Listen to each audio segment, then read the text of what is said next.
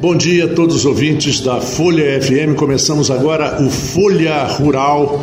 E hoje tem um, assunto muito interessante. Na semana, nessa semana, na segunda-feira, eu conversei muito aqui na, no Folha no Ar, primeira edição, com o presidente do MTT, o Felipe Quintanilha, que também é o secretário de Desenvolvimento de, da cidade de Campos Goitacazes. E nesse papo nosso, nos intervalos, nós falamos muito sobre um projeto, não chegamos a falar no ar e já estávamos até combinando para trazer isso ao ar. E nada melhor do que a gente trazer esse assunto no Folha Rural, que é exatamente, Felipe, um divisor de água tecnológico que, assim como a internet, por exemplo, sem, sem cabo, sem fio, que é de satélite, esse projeto de energia fotovoltaica ele vai, vai ser de fato, essa, essa frase já é manjada, né? mas, é, mas é, é ela que serve, é um divisor de águas do que pode se transformar o, a propriedade rural. Já nem falo de, de, condomínios, nada disso, isso aí é importantíssimo, mas para o pessoal da, da área rural que tem problemas e que paga muito caro por energia, isso é uma grande solução. Bom dia a todos, bom dia Marco, um prazer enorme estar participando pela primeira vez do, do Folha Rural. Acho que, é, sem sombra de dúvida, o município de Campos, na verdade todo o Brasil, né, mas o município de Campos especificamente, que em números frios possui mais de 90% de áreas que podem ser utilizadas de maneira rural, é, às vezes as pessoas se espantam com esse percentual. Eu não estou utilizando esse percentual da minha cabeça, não. Se você analisar do ponto de vista geográfico do município, dos mais de 4 mil quilômetros quadrados que a gente tem, é, efetivamente ocupados, a gente não chega a 10%, somando micro, as micro áreas urbanas do município. E a principal área urbana do município, que é a, a, a campos do todo mundo se conhece, daquela que você vai no restaurante e vê as mesmas pessoas, por que, que acontece isso? Porque nós temos mais de 70% da população concentrados em menos de 2% da área. Uma área que, se eu fizesse um perímetro, não passaria de 70 km quadrados, 160, 70 km quadrados, que abriga mais de 75% da população. Então, assim, nós temos muita área disponível para crescimento ordenado, mas principalmente para desenvolvimento dessa vocação agrícola que a gente tem. Então, assim, é um prazer enorme estar no programa falando de, de temas muito importantes e esse da usina fotovoltaica, você da, da, da energia fotovoltaica, você está coberto de razão. Assim como a internet ainda é um problema, não só na área rural, mas na área urbana também ainda é, por incrível que pareça no Brasil, infelizmente, diferentemente de outros países. Eu não estou falando de países só com condição financeira, não.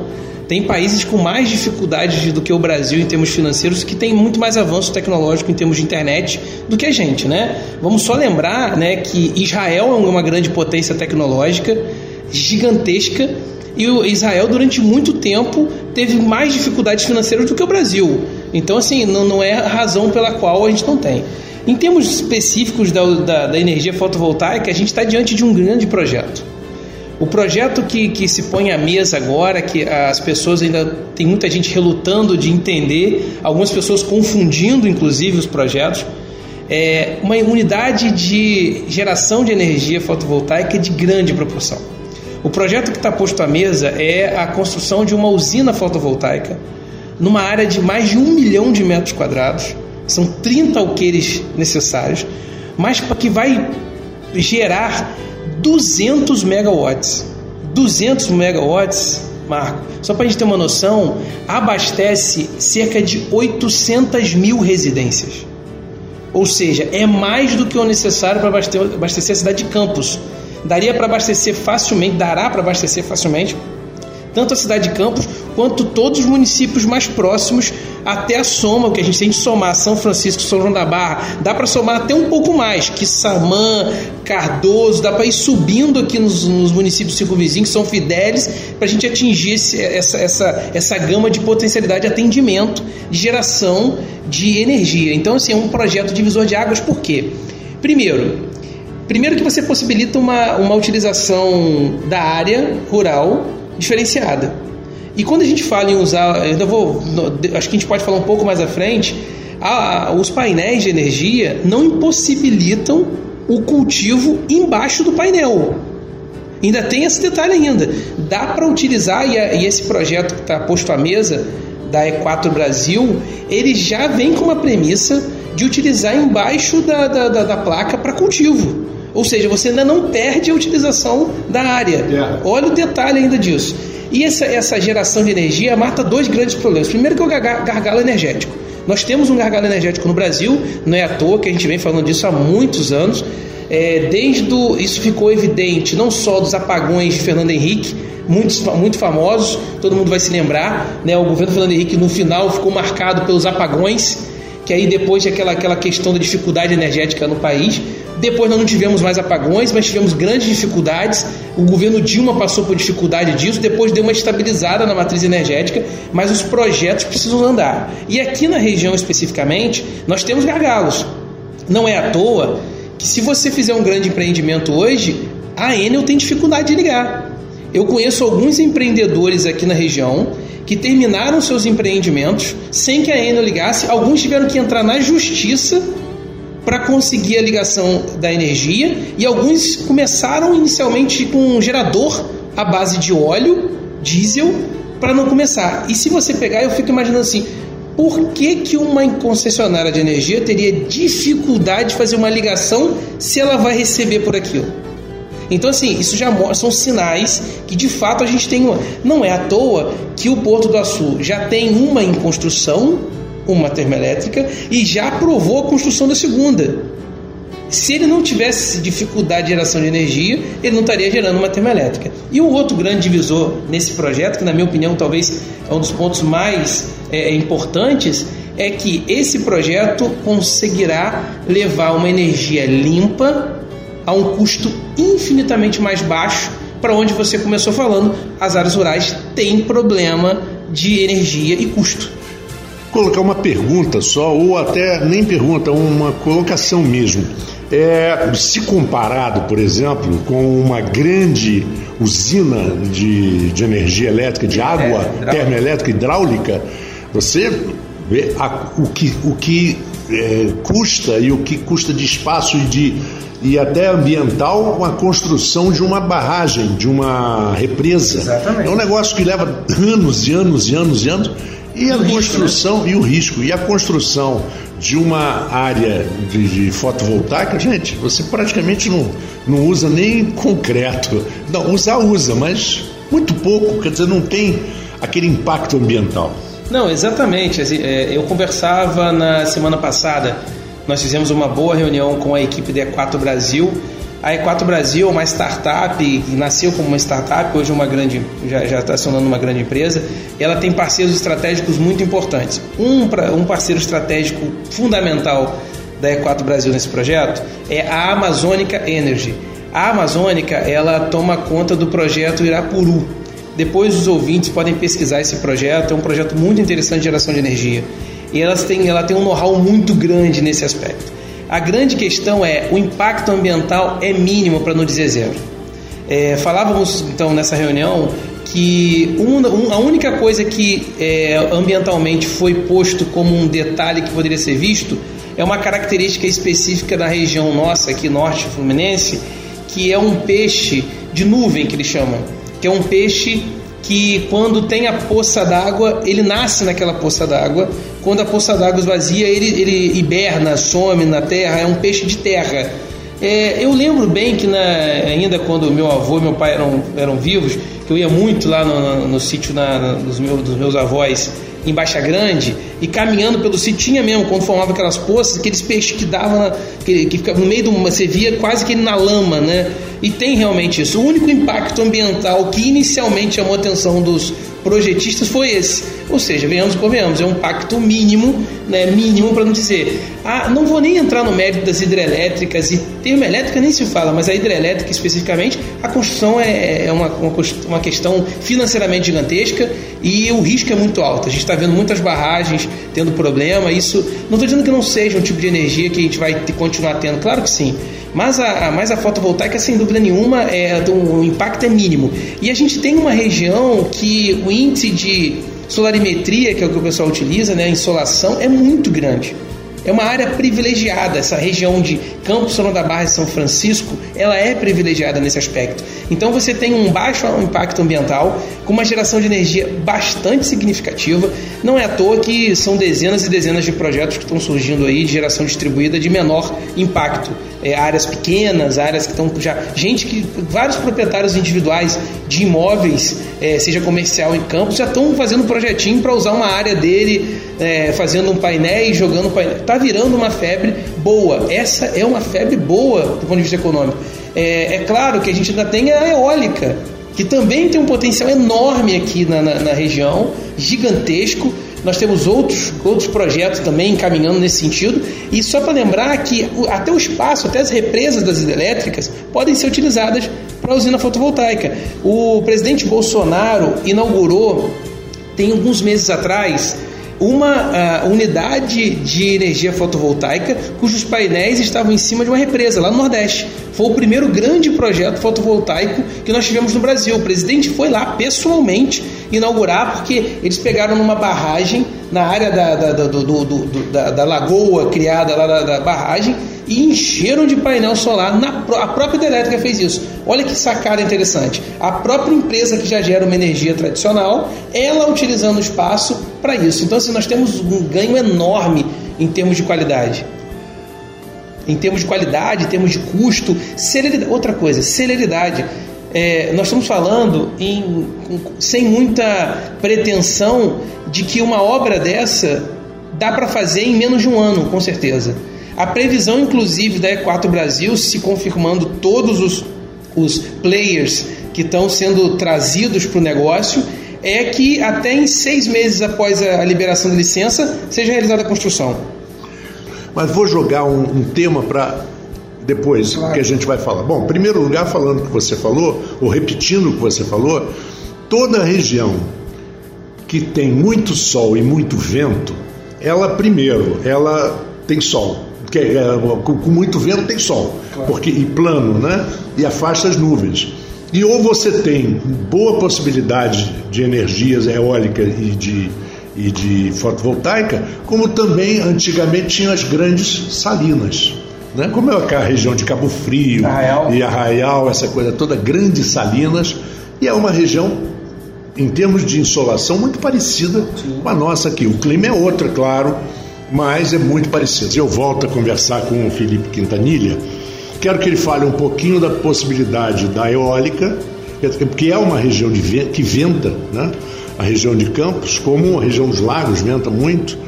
E, e eu queria que você depois falasse um pouquinho do o que, que o lobby ajuda e o que, que ele pode prejudicar numa situação dessa. Então, Marco, eu acho assim, é, falando muito rapidamente sobre a energia eólica, é, nós temos aqui pertinho da gente, né, é, em, Santa, em São Francisco, um projeto grande. Inclusive, esse projeto ele participa de um fundo de investimento grande junto à XP, que hoje é talvez a grande empresa financeira de mercado que nós temos aí, e creio que não estaria aqui à toa. É, a questão toda da energia eólica ainda são os custos né, são bastante altos, os equipamentos são muito grandiosos, então existe ainda toda essa questão, né, em Gargaô, lembrando onde está a usina eólica em São Francisco. É, eu diria que projetos de usina eólica são raros por causa dos custos, eu acho, esse é o grande ponto. Né? Mas existem projetos, existem ideias, é, como alguns lugares da Europa já estão utilizando, utilizando em alto mar para energia eólica. Existe um técnico, um, um companheiro chamado Helder Benjamin aqui em Campos que trabalha muito, ele tem um projeto de energia eólica, ele vem falando sobre isso categoricamente já há uns dois anos, três anos que eu conheço, que ele fala categoricamente sobre esse projeto, projeto de vida para ele quase nesse sentido. Eu confesso que já estudei um pouco o assunto, acho que ainda está um pouco distante da gente, mas é uma realidade. Alguns países já estão apresentando esse projeto é, numa, num evento que nós participamos conjunto, um evento realizado pela UENF, tratando de petróleo, né, da Bacia de Campos, é, organizado ainda é, pelo, pelo atual gestor, o antigo gestor, né, o Passione, e esse projeto, esse evento trouxe o grande engenheiro que deu início à Petrobras e trouxe também o ex-presidente da Petrobras, o Gabriele. E, o, e foram perguntado muito sobre isso. E talvez num futuro próximo as, as, plataformas de petróleo utilizem sim esse projeto. Então acho que a energia eólica é um grande potencial. Porém, a questão do custo ainda torna um pouco mais distante. Já a energia solar, ela ganha espaço por causa do menor impacto e pela celeridade da sua instalação, que só depende das placas, que teoricamente hoje você importa com um preço bastante significativo. Então acho que esse é um grande ponto. Agora a questão do lobby, é, nós temos um perfil no Brasil de lobby. Nós sabemos que o lobby ele é criminalizado no Brasil, né? É criminalizado, não é que seja crime, mas é criminalizado porque quase sempre ele está atrelado, quase sempre ele está atrelado a benefícios escusos e ilegais. Esse é o grande ponto. Né? Os lobbies que nós costumamos ver, infelizmente, são lobbies é o cara que vende um apoio aqui para ganhar em troca ali, isso não está correto. Outra coisa é o lobby quando ele é uma consultoria institucionalizada onde o cara ganha para aquilo. Ele não está te vendendo porque ele vai ganhar benefício depois, ele está fazendo um lobby positivo. Então eu acho que assim, a, a gente criminaliza muito o lobby. Os americanos tão, lidam com isso o tempo todo. O lobby é profissão nos Estados Unidos. É, lobista ganha dinheiro sendo lobista nos Estados Unidos. E claro que também tem, lá tem troço escuso. E tem uma, uma regulamentação muito grande. Tem. O lobista tem que ter um cuidado muito grande para não entrar numa fria, né? Exato. Eu acho que talvez no Brasil falar sobre isso até um, as pessoas vão achar que é um escárnio, vamos legalizar o lobby. Não. Então eu acho que o lobby tem seu lado positivo quando é feito de maneira correta. Mas infelizmente, não é essa a regra do jogo. É por óbvio, existe um lobby gigantesco bloqueando tudo que há de, de, de, quebra de paradigma. Eu vou te dar um exemplo claro da questão da, da, da rodovia versus ferrovia. É inconcebível um país do tamanho do Brasil você depender de uma malha 100% rodoviária. E você vai entender, a gente deixou sucatear toda a malha ferroviária apostando na rodoviária. Isso, por óbvio, é fruto de um lobby muito forte. Eu não tenho a, o menor pudor de dizer isso. A mesma coisa começou agora com a energia eu respeito os contratos e o equilíbrio econômico financeiro que os contratos devem ter. Então eu respeito o direito que as concessionárias de energia tradicional tenham em manter seus, seus contratos equilibrados. Se o contrato está desequilibrado, cabe ao governo avaliar um equilíbrio econômico financeiro disso. Cabe ao poder concedente, né, que pode ser Estado também, né, especificamente em relação a isso também pode. Né, e é, na verdade, em sua maioria. A questão toda é: existe um lobby forte querendo taxar a energia solar. Tanto é que virou manchete nacional aí, ao ponto do presidente, uma semana duas semanas atrás no máximo, o presidente Bolsonaro foi ao Twitter para poder dizer: olha, eu não vou deixar taxar, ninguém no meu governo está autorizado a falar sobre isso. Isso gerou, ele mesmo disse, isso gerou uma comoção nacional, não vou deixar. Claro que ele deixou claro também que a agência Nacional de Energia, ela é um órgão autônomo que pode tomar sua decisão independente do, do presidente, é verdade. Tanto é que nós vimos é, essa semana né, é, uma notícia impactante. O Décio Odoni, presidente da ANP, deixou a ANP. Agora, por uma questão, ele deixaria o cargo no final do ano, mas ele entendeu, não sei por que cargas d'água, de que a missão dele estava cumprida e deixou para logo o presidente poder indicar a agência. Isso é um sinal muito forte de que a agência tomaria um rumo diferente se ele continuasse à frente, face ao que o presidente gostaria. Então existe uma dificuldade, a agência nacional, né, a ANEEL, ela é independente, autônoma em, em certos aspectos de decisão, perante o governo. Mas só que o presidente deixou claro que não é a intenção dele, já comunicou isso publicamente, que ele conversou tanto com o Rodrigo Maia, presidente da Câmara, quanto com o Davi Alcolumbre, presidente do Senado, no sentido de que formatar um projeto de lei para proibir que seja taxado. Que aí pronto a ANEL não vai conseguir fazer isso. Mas eu acho muito improvável que aconteça isso. Muito improvável. Seria se a gente está num viés independente das nossas, nossas vontades, nossos desejos particulares, mas se a gente vive um viés tão mais liberal, as urnas mostraram isso, né? pelo menos aparentemente, o que se tem é que o desejo da uma parte da população é que a gente tenha um país mais liberal. Eu não estou dizendo que eu concorde com isso, da forma como está, mas é fato. Não é o caso, né? Mas que é fato que o Brasil disse que quer um país menos, com um Estado menos intervencionista, menos participante. É, né, Marco? Acho que essa é a grande lógica que a gente tira do processo eleitoral que nós tivemos aí. Então, é, eu acho muito improvável que haja essa taxação, mas acho que a gente vai enfrentar muito problema de lobby Não, eu ainda acho que muito dos custos não reduziram dos painéis, já reduziram muito, também por causa disso. O lobby é muito forte no sentido de não ter essa energia limpa. Se a gente for parar para pensar assim, gente, é, você, tira, você paga sua energia em 3, 4 anos, 5 no máximo. Essa usina fotovoltaica, já o, o estudo dela, segundo os, os, os, os, os desenvolvedores, é de um retorno de menos de 3 anos, 2,5 em média. Nós estávamos falando em 5 anos para imóvel particular. Eles já estão trabalhando com uma ideia de menos de 3 anos de retorno. Então, assim, é algo muito pujante para não achar que como é que não vai desenvolver? Vai, é uma realidade. É, eu, eu, tenho dito para as pessoas e as pessoas às vezes não têm entendido o tamanho desse projeto. E só as coisas. Eu lembro muito bem, lá quando eu trabalhei em São João da Barra, de, eu sou servidor público de lá, é, cedido a Campos, mas é, eu comecei a trabalhar em São João da Barra em 2003. Né? Esse ano eu estou caminhando para 16 anos de serviço público. 2002 ou 2003, me falhou a memória. E quando em 2006 para 2007 o Porto começou a ir para lá, começou a ideia, claro que antes disso tinha estado no protocolo e tal, é, é, na gestão, nas gestões anteriores, mas efetivamente 2006, 2007 foi quando a coisa.